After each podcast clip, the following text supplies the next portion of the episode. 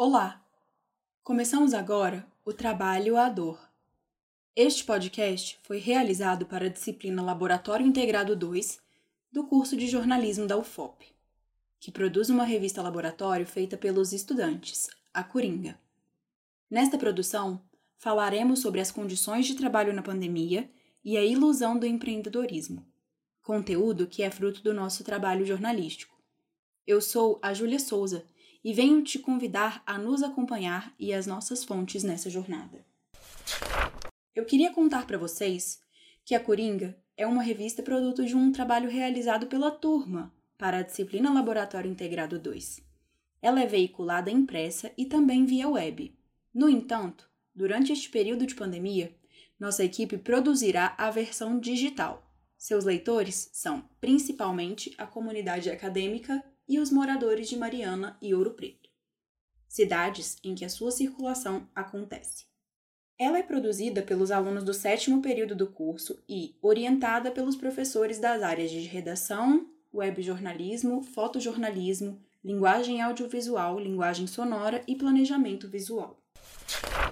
Neste programa, vamos trazer um resumo do conteúdo de nossa matéria por meio de informações, apresentação de dados, falas de fontes cotidianas e institucionais e opiniões de especialistas. Falando em conteúdo, nossa equipe conversou com diversos especialistas e fontes para saber mais sobre os temas relacionados às condições de trabalho na pandemia. Ao longo do ano de 2020, muita coisa mudou no cenário econômico e social brasileiro.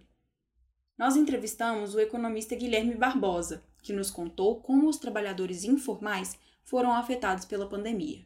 De acordo com uma pesquisa do Instituto de Pesquisa Econômica Aplicada, IPEA, os trabalhadores que trabalham por conta própria receberam, em média, 60% dos rendimentos normais. Já os que trabalham sem carteira assinada receberam 76% dos rendimentos anteriores. Somado aos fatores exposição ao vírus, falta de amparo legal a esses trabalhadores e a precarização do trabalho, eles foram afetados negativamente, sim, observou o economista.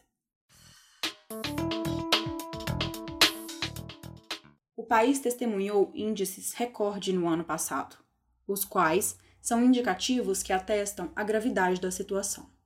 Em 2020, foram registrados 13,4 milhões de pessoas desocupadas, 3,359 milhões de empresas abertas sendo o maior número da série histórica de 2010, e mais de 2,6 milhões de aberturas de mês, totalizando 11,3 milhões de microempreendedores individuais, o maior número já registrado no país. Todo o cenário pandêmico vem abalando completamente os trabalhadores brasileiros. Para trazer uma visão mais ampla sobre o assunto, entrevistamos a pesquisadora doutora em sociologia Julice Salvagni, professora do Departamento de Ciências Administrativas da Universidade Federal do Rio Grande do Sul. Cabe destacar todo esse contexto de pandemia é, que vem, uh, enfim, assolando de forma muito brutal né, a classe trabalhadora em diferentes aspectos.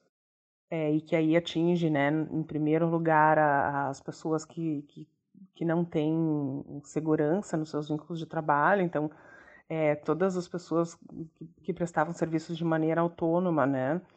É, como, por exemplo, uh, mulheres domésticas, né? Que, que, trabalham com faxina, é, to, todos, todo esse tipo de prestação de serviço acabou ficando muito abalado, né? Essas pessoas estão praticamente entregues à própria sorte, né? Mas ainda agora é que se teve ali um período de é, finalização do, do auxílio emergencial. Então, é, são pessoas que, não tendo nenhuma proteção laboral, caem imediatamente, assim, na zona do desamparo completo, né? É, e se não forem assistidos por esses programas de governo, ficam a, própria sorte, né? Então, é, tem todo esse contexto que acho que vem para agravar ainda mais uma situação bastante delicada, né? Da qual já vinha passando uh, o, o país, né? Quem nos contou um pouco mais dessa dificuldade de ser mulher e prestadora de serviços informais foi Janaína Soares, que é advogada há 12 anos, mas teve seu trabalho prejudicado pela pandemia. Em função da necessidade, Jonaína precisou fazer recurso de trabalhos informais para se manter e ao seu filho. E falou conosco sobre.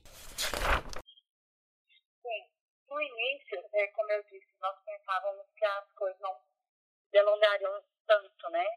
Então eu fui utilizando o que eu tinha de reserva para pagar as contas do mês, todos os despesas, pagava todos os pontos.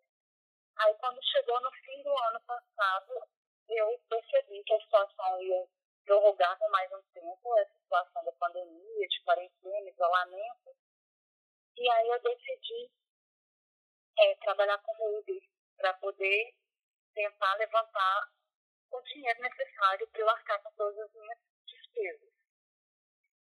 E eu comecei a trabalhar com Uber, mas é, assim, com muito receio, porque é uma atividade que me, me traz risco é algo que depois eu percebi que também não era viável, é, tendo em vista o valor tão baixo das corridas.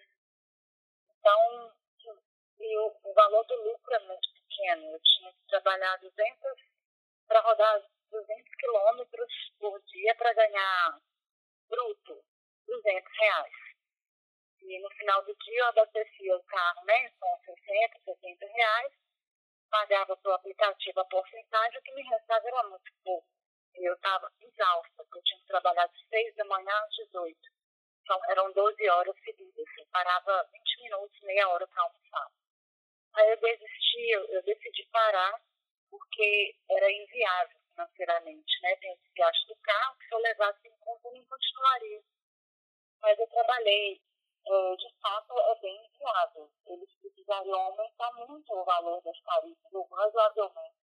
Porque, para você ter uma ideia, nós tivemos este ano, só este ano, cinco aumentos de combustível. E nenhum aumento na tarifa dele. Ou seja, o valor que era cobrado no início do ano, no final do ano passado, ele continua até hoje, mesmo depois dos cinco aumentos de combustível de preço. Então, ele não acompanha a inflação ele não acompanha os preços de mercado, como um taxista, por exemplo. Né?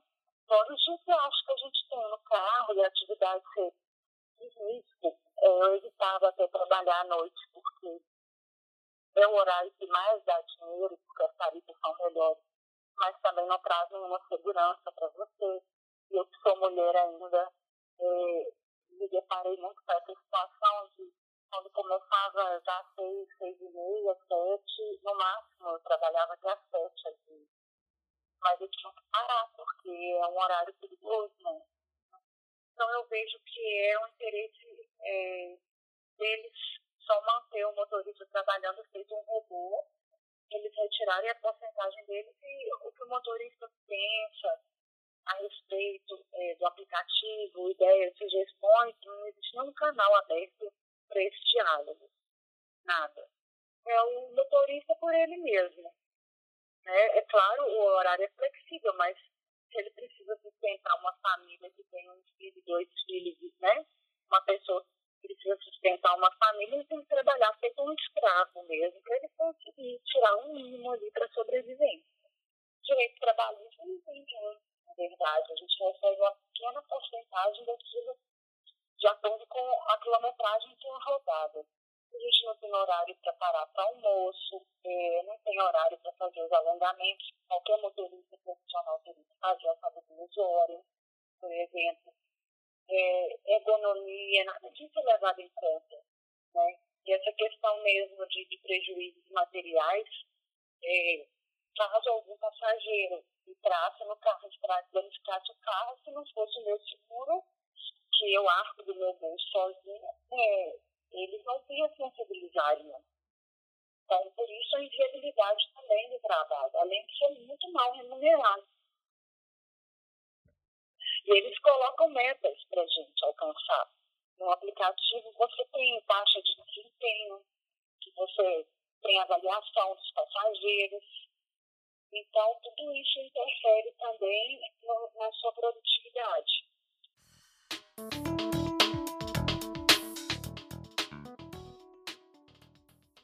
Entrevistamos também o advogado trabalhista Rafael Mirra para entender como o cenário do trabalho formal é prejudicado também pela própria legislação. Mirra afirma que pequenas e médias empresas, pequenos empresários e funcionários não possuem a agilidade e os recursos financeiros em caixa que são necessários para implementar adaptações rapidamente em seus sistemas, podendo tornar-se sujeitos a prejuízos fatais, como dívidas e multas. Além desses obstáculos, a execução dos lockdowns está ocorrendo de forma falha e desorganizada, podendo comprometer muitos anos de desenvolvimento econômico para o Brasil. Nenhuma legislação no mundo estava preparada para o que aconteceu agora, afirma Rafael. Para personificar as informações oferecidas pelo advogado, trazemos o depoimento de Gabriel Andrade. Ele é gerente de loja e também complementa a sua renda por meio de trabalhos informais, e nos contou seus anseios e preocupações. O mínimo que eu deveria acontecer é não estar tá pagando nenhum imposto para governo nenhum, nem para a prefeitura, porque eu não posso trabalhar. Por que, que eu posso pagar imposto? E eu deixei um, um, simples nacional de dezembro sem pagar por erro meu, entendeu? Chegou janeiro, não consegui pagar. Fevereiro, paguei, eu paguei ele e deixei fevereiro sem pagar. Nessa brincadeira eu já devo ter pagado daí quase uns 150 reais de juros. É, a, a vida do empreendedor no Brasil é uma piada. É, é, é, é história para os outros. Porque eu trabalho hoje para me não deixar funcionário sem receber e pagar o que, que der para pagar. A complicação nas finanças dos lojistas gera um grande prejuízo para a sua saúde mental. Perguntei ao Gabriel como ele está nesse aspecto da sua vida, ao que me respondeu. passei por um uns dias atrás. Véi, coisa de você perder o apetite, não conseguir comer, você não dorme, você não faz nada, fica louco, você não consegue trabalhar porque você fica preocupado, foda, não consigo socializar com os outros. Tá, ficando me perguntando o que é isso, o que você tem, não sei o que, achando que eu tava até com raiva, eu, até pra conversar, né? entendeu? Você não tem paz pra dormir, cara. Você dorme preocupado com como que vai ser amanhã, com o boleto que paga amanhã, entendeu?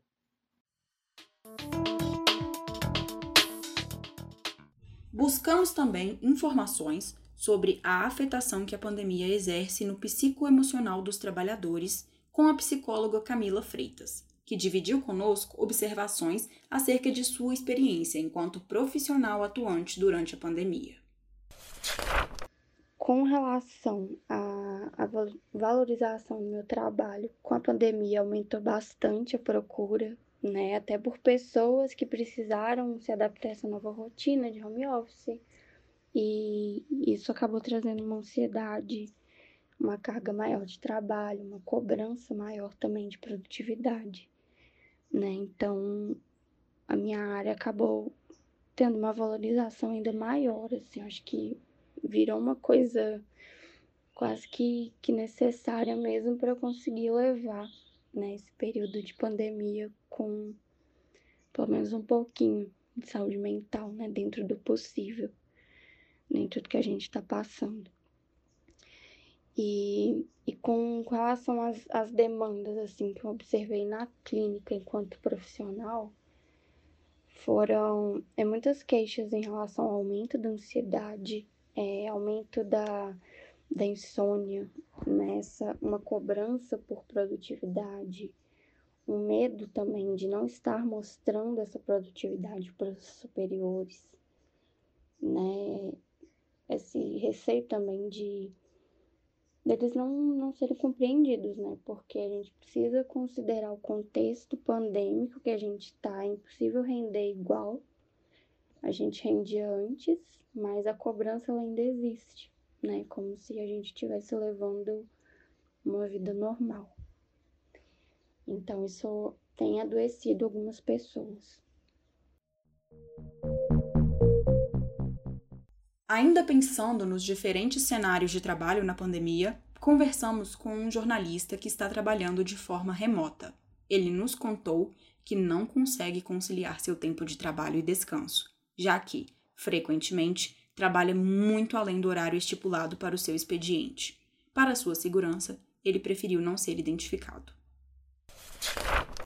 Com o trabalho em home office, é, a impressão que eu tenho é que os empregadores eles acreditam que seja mais fácil porque você está na sua casa.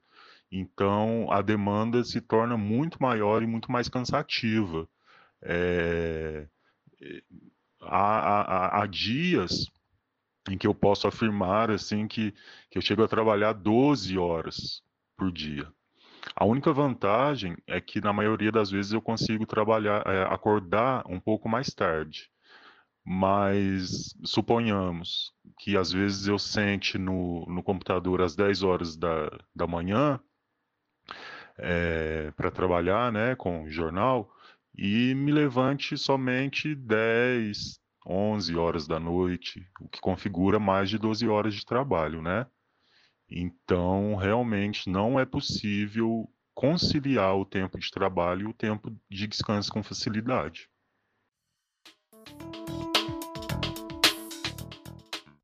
Os problemas, complicações e desdobramentos em torno do cenário do trabalho durante a pandemia de coronavírus no Brasil são diversos e estão conectados a variadas causas. Nossa equipe buscou extrair as temáticas mais contundentes ao desenvolver a pauta. Se você se interessou pelo conteúdo e quer conferir tudo da nossa matéria e a produção geral da revista Coringa Dossier, edição 29, acesse o nosso site revistacoringa.wixsite.com.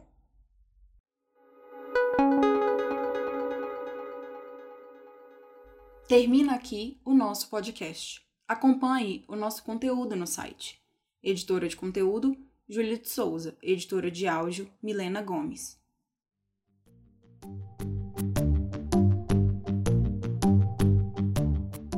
Este podcast é uma produção da Coringa Dossier, revista laboratório do curso de jornalismo da Universidade Federal de Ouro Preto.